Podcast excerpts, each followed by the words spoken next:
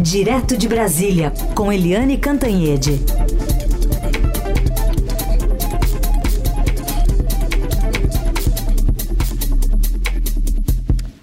Oi, Eliane, bom dia. Bom dia, Carolina Herculin. Bom dia, ouvintes. Vamos começar falando então sobre a vacina do novo coronavírus. Agora a gente tem um, uma nova manifestação da Pfizer que diz que continua em negociações aqui com o governo brasileiro para o fornecimento da vacina contra a Covid na parceria com a BioNTech. O que, que temos de avanço nesse sentido? O que, que a Anvisa pode ajudar, né, eh, levando em conta os protocolos usados em outros países? Olha, a Anvisa concedeu ontem o certificado de boas práticas é, de fabricação da vacina da Pfizer. Né? Então, isso já é um passo andado. Mas a Pfizer, que já teve autorização das agências equivalentes à Anvisa é, na Europa, é, nos Estados Unidos, em toda parte, a Pfizer está reclamando do excesso de exigências da Anvisa né? Diz que já está, a Anvisa já está vacinando, né? Mais de, sei lá, milhões e milhões nos Estados Unidos, já está vacinando na, no, na Europa. A primeira vacina é, aplicada no mundo foi a Pfizer é, lá no Reino Unido. Enfim, em toda parte a Pfizer já está é, já tá atuando, já está sendo, já está em uso, mas reclama que aqui no Brasil estão dificultando as coisas. E isso não é bom, né, Carolina? Porque a gente tem que correr com esse processo. O Brasil está vendo até, até os nossos é, correspondentes aqui na América Latina, o México, o Chile, a Costa Rica. É, todo mundo já começando a vacinação, todo mundo já dando exemplo e a gente está ficando para trás. A gente está ficando para trás, atolado em briguinhas políticas. Na verdade, precisa andar com isso rápido. A Anvisa tem duas formas. Uma forma é o uso emergencial e a outra forma é o uso definitivo. É, precisa resolver isso. E além disso, no caso da Pfizer, não é só uma questão de autorização da vacina. Há também a questão do congestionamento, né? Excesso de pedidos.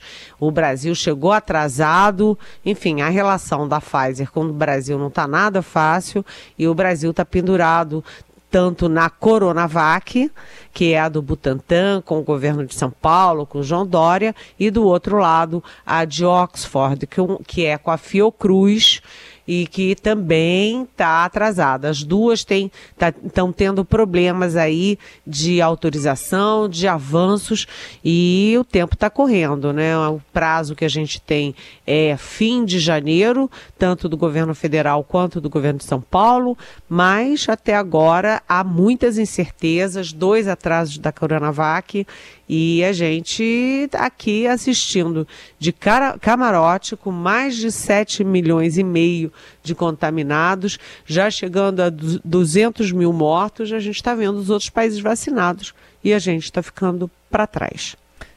Vamos então ouvir o que disse o presidente da República, Jair Bolsonaro, ontem. Ele jogou uma pelada né, lá na Vila Belmiro, um, um jogo beneficente, uh, e disse que quem quer vender vacina é quem tem que correr atrás do comprador. Vamos ouvir primeiro essa fala dele que aconteceu ontem à tarde. O Brasil tem 210 milhões de. O vírus não adianta se esconder. Tá? Nós que tomar cuidado com o idoso que tem comorbidade. Vai, esse vírus vai ficar entre nós a vida toda. Nós não aguentamos mais lockdown, mais medidas restritivas, quebra a economia nós não temos mais capacidade de nos endividar.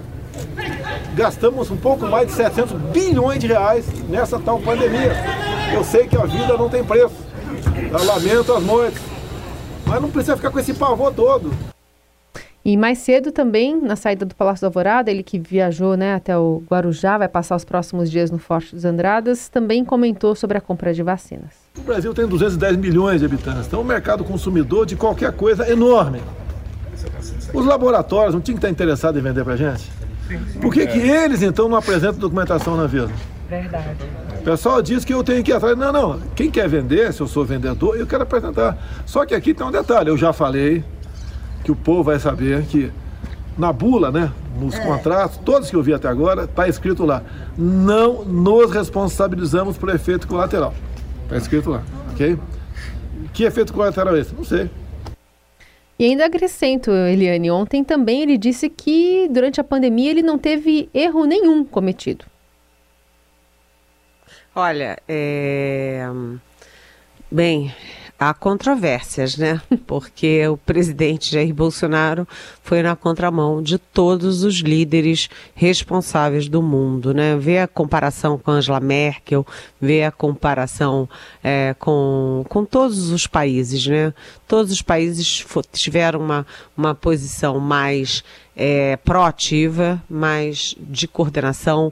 Os líderes é, foram a público para educar, para dar exemplo, usaram máscaras, defenderam o isolamento social, não ficaram pregando remédios não comprovados como a cloroquina.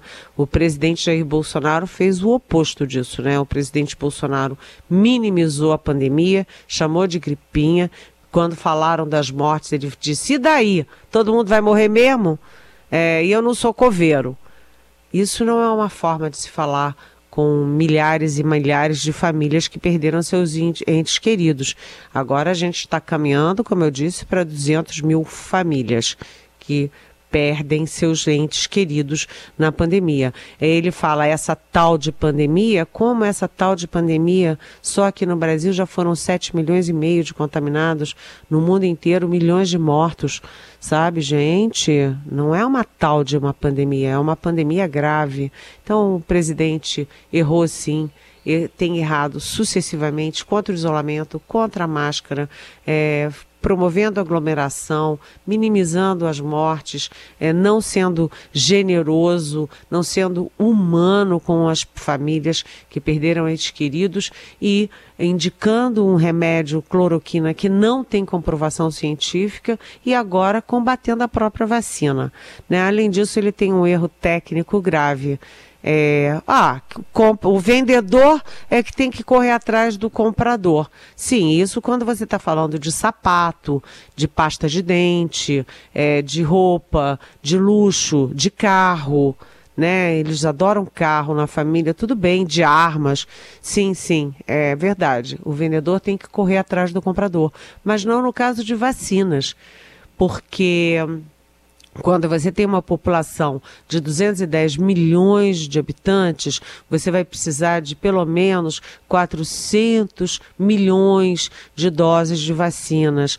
Então você não vai conseguir isso num laboratório só. Não adianta você apostar todas as fichas num único laboratório, como fez o presidente Bolsonaro, jogando tudo no AstraZeneca da Oxford. Entendeu? Não adianta, não adianta. Você tem que correr atrás, porque é o seguinte: os laboratórios também têm limite de produção. Né? Quem chega primeiro vai ter antes a vacina. Quem deixa, quem não é diligente, quem não é responsável, quem não tem logística, vai chegar atrás, vai chegar atrasado e, portanto, vai receber as doses atrasadas, vai perder mais gente, vai perder mais na economia, na recuperação dos empregos, etc. Isso é de uma lógica tão elementar que não é nem matemática, é aritmética né? E, e, é uma lei de mercado. A lei de mercado para sapato, cosmético, carro e armas é diferente da lei de mercado para vacinas. Quem chega primeiro tem vacina, quem chega por último tem, tem, pode até ter, mas fica no fim da fila. E no fim da fila significa mais mortes, menos vida né? Então, o presidente, eu acho que está com uma visão de mercado um tanto deturpada. E o pior é o seguinte: é que ele está jogando pelada, a TV estatal transmite a pelada, o que é muito estranho a TV estatal ter que transmitir pelada, eu nunca vi isso, né? E, e o pau tá comendo, mas ele está se divertindo, está achando divertido e diz que faz tudo certo. A história vai dizer.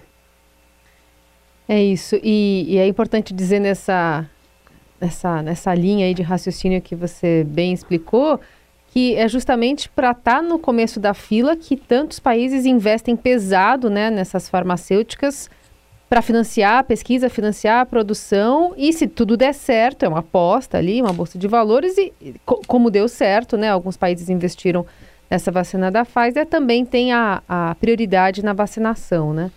É, e além disso, o seguinte, é, Carolina, você lembra que no caso das próprias, dos próprios insumos necessários numa pandemia, o Brasil já chegou atrasado. Foi maior confusão, porque é, para comprar luva, para comprar avental, para comprar é, máscara, tudo isso foi aquela correria e depois as cargas. Teve até carga brasileira que foi é, confiscada nos Estados Unidos. Os países ricos têm mais dinheiro, mais poder de barganha e os Estados Unidos do Trump, do amigão, do presidente, foi até, foram até capazes de é, confiscar a carga para, para o Brasil. Então, essas coisas, a competição é imensa e os laboratórios não têm que correr atrás de ninguém, não. Os países responsáveis é que têm que correr atrás dos laboratórios. Aliás, como já fizeram. O Brasil é que não fez. É. E no caso da vacina agora, a gente tem que correr atrás, então, né, de, de frasquinho de, vi, frasquinho de vidro, agulha, né, injeção, todas as coisas que vão ser necessárias para uma vacinação em massa por aqui. Vamos ver se essa logística também está sendo feita e se o Brasil aprendeu alguma coisa nesse processo aí que começou em, em fevereiro, março.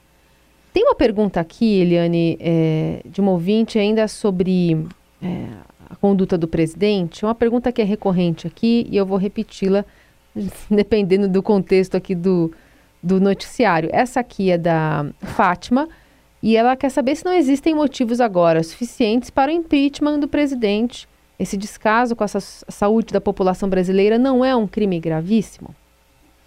Oi, Fátima. Bom dia. É uma pergunta difícil, uma, uma pergunta de, uma res, de resposta complexa. Mas vamos lá.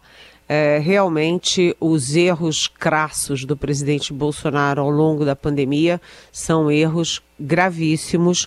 Até os apoiadores dele ficam sem resposta e ficam incomodados com tudo isso. Demoram, né? Demoraram, mas estão é, percebendo a gravidade da situação, mas o impeachment envolve muito mais coisas, porque o impeachment é um ato político. E a gente já teve o impeachment do Collor, depois o impeachment da Dilma, agora a gente está no meio de uma pandemia com 14 milhões de desempregados. Quer dizer, é, quanto mais sacolejo no país, né, pior fica para a população mais pobre, mais desvalida. Então, há um grande temor disso.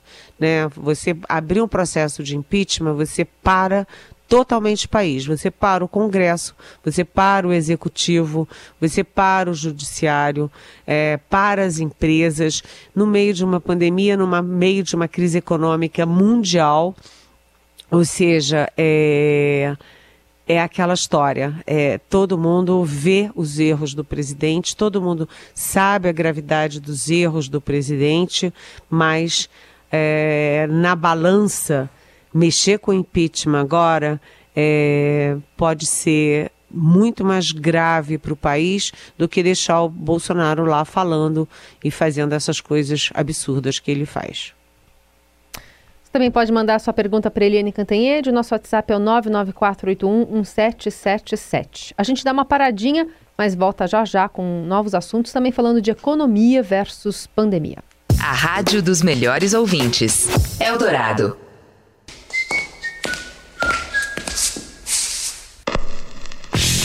Todo domingo ao meio-dia, a Rádio Eldorado revira o fundo do baú.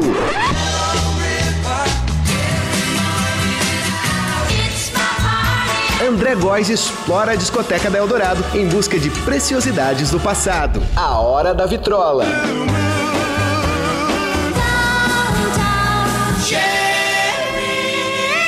Os anos dourados da música na rádio dos melhores ouvintes. A Hora da Vitrola, domingo ao meio-dia e quinta-feira às 11 da noite na rádio dos melhores ouvintes. O governo federal, por meio do Ministério da Educação, atualizou o catálogo nacional de cursos técnicos. São 215 cursos, divididos em diversos eixos tecnológicos. Com certeza, um deles combina com você, né? O novo catálogo está disponível em gov.br/mec e traz informações detalhadas sobre cada curso. Bom para orientar as instituições que querem oferecer esses cursos. Bom para você escolher uma profissão. Ministério da Educação, Governo Federal, Pátria Amada Brasil. Vai pegar a estrada ou precisa estacionar? Com o Veloy você passa direto em pedágios e estacionamentos, evitando filas, sem contato ou manuseio de dinheiro. Colhe o adesivo no seu carro, ative com o celular ou no site e vá tranquilo. Aproveite 12 mensalidades grátis e peça já em veloy.com.br. Com o Veloy você já tá no futuro. Veloy, piscou, passou. Trânsito na Eldorado. Atenção com um acidente pela Radial Leste, sentido centro, na altura do viaduto Alcântara Machado, um pouquinho depois da Rua dos Trilhos. Então o caminho tá difícil, da Salim Faramaluf até o viaduto Guadalajara e do Bresser até o acesso ao viaduto Alcântara Machado. Depois do acidente melhora e vai bem até a ligação leste-oeste. Pela ligação leste-oeste, o caminho é tranquilo nas duas direções. Atenção com rodízio que segue valendo até as 10 horas da manhã para as placas sinais 13 e 4 no centro expandido. Vai lavar o carro, quintal ou a calçada? Use balde. No verão da consciência, use água com inteligência. Sabesp, Governo de São Paulo e Estado de Respeito. Daniele Gandolfi, especial para Eldorado. Paula Lima traz o melhor da música negra de ontem e de hoje. Chocolate Quente. Toda terça às 8 da noite, com reprise aos domingos às 7 da noite. Jornal Eldorado.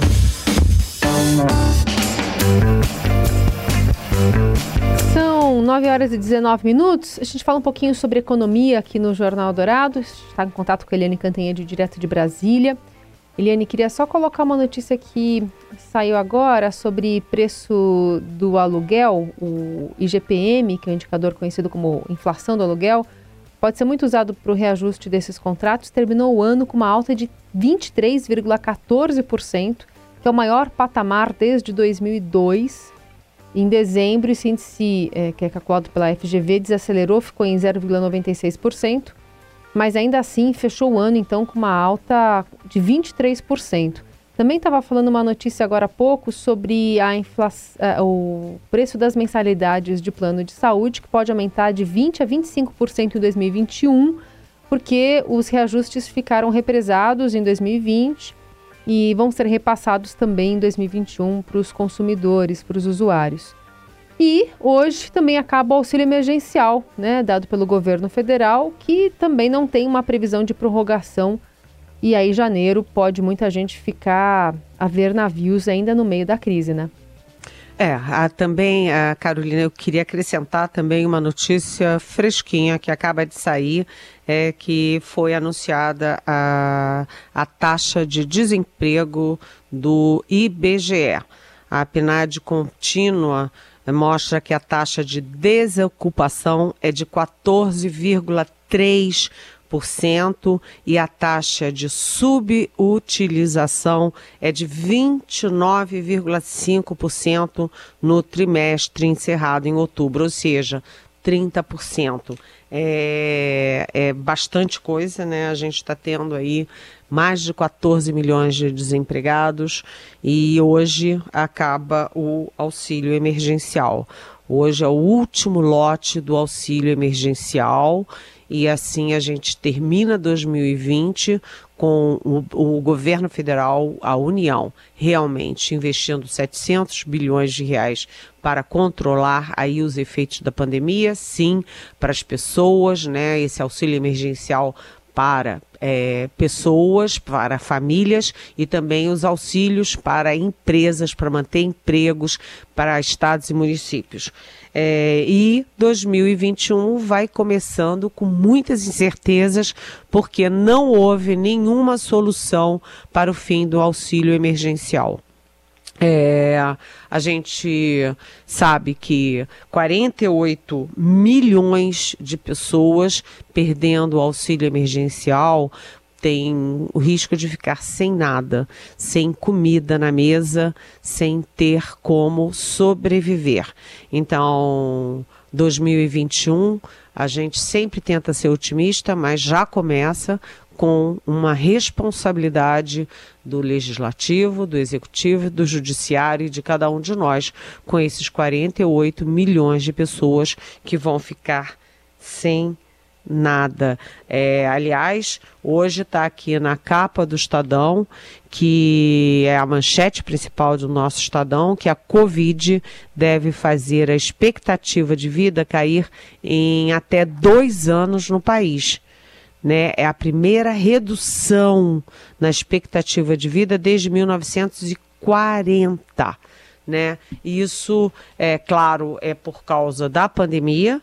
A vacina é o melhor, é melhor instrumento para impedir essa queda na expectativa de vida, mas isso também tem a ver com a economia, com o auxílio emergencial, com a capacidade das famílias de sobreviverem à, à crise econômica.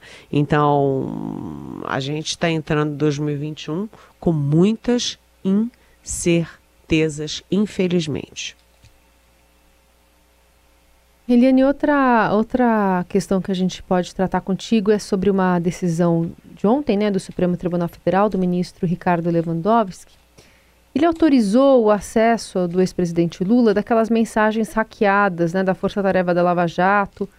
É, enfim, tem um prazo para isso acontecer, mas que, é, que, que, pode acontecer a partir dessas mensagens, né, do compartilhamento dessas mensagens, que devem permanecer em sigilo, mas que efeito elas podem ter em Brasília?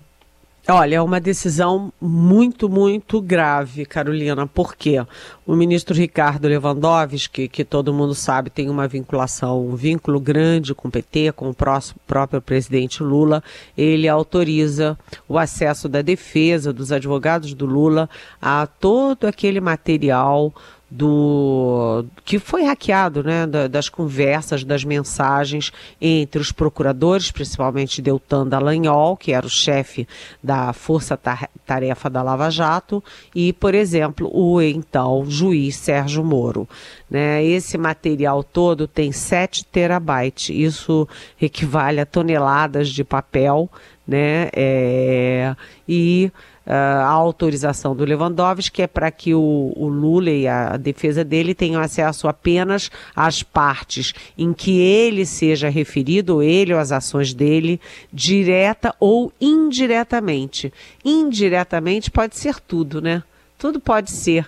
É, uma, é muito subjetivo, né? Uma, uma referência indireta a alguém em algum momento, em tanto, em tanta uh, tanto material. É, isso pode ter os seguintes efeitos. Primeiro, fortalecer a tese de anulação dos julgamentos do Lula.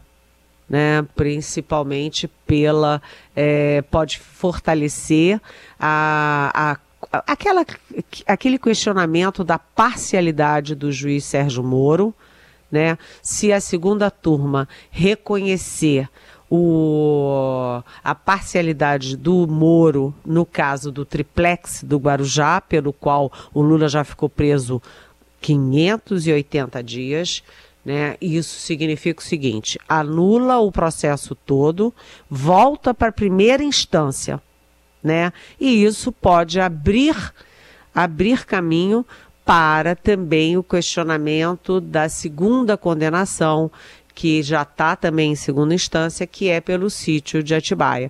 Ou seja, é, o Lula pode abrir uma estrada, né, uma avenida de anulação de condenações e se tornar elegível né, e ele se tornando elegível, isso, é, vamos dizer assim, acirra a polarização política do país e acirra a polarização entre Lula e Bolsonaro, entre PT e bolsonarismo, e isso, de alguma forma, fortalece politicamente o presidente Bolsonaro.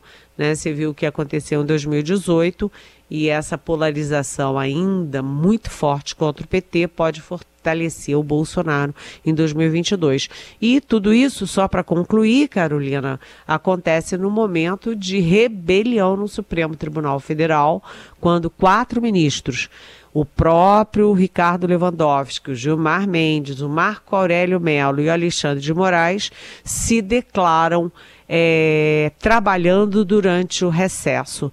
É, como eu ouvi de fontes do próprio Supremo, isso é um atestado de desconfiança em relação ao presidente Luiz Fux, porque os quatro são anti-Lava Jato, o Fux é pró-Lava é, Jato e ao fazer isso, eles estão dizendo o seguinte: que o Fux, como presidente no recesso, não pode monocraticamente decidir sobre processos dos quais eles são relatores.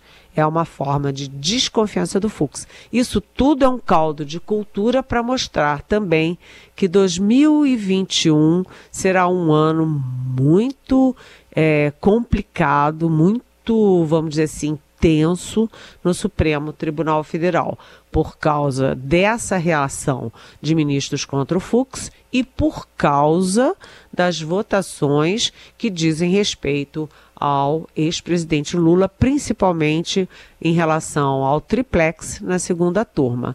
Tudo muito tenso.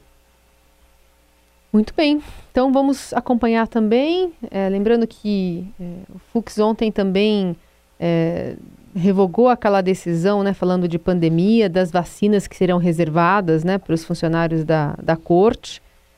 Enfim, são coisas que a gente vai acompanhando ainda nesse ano, que, enfim, era para estar tá mais tranquilo ali o judiciário, mas tem bastante coisa acontecendo, a gente está acompanhando aqui também com a Eliane Cantanhede. É, inclusive, Carolina, só para complementar, o presidente Luiz Fux afastou o funcionário que tentou dar essa carteirada e é. exigir prioridade uh, de vacina para os ministros e os funcionários do Supremo. Então, o Fux nessa foi firme e rápido. Eliane, obrigada, boa terça-feira para você e até amanhã. Até amanhã. Beijão.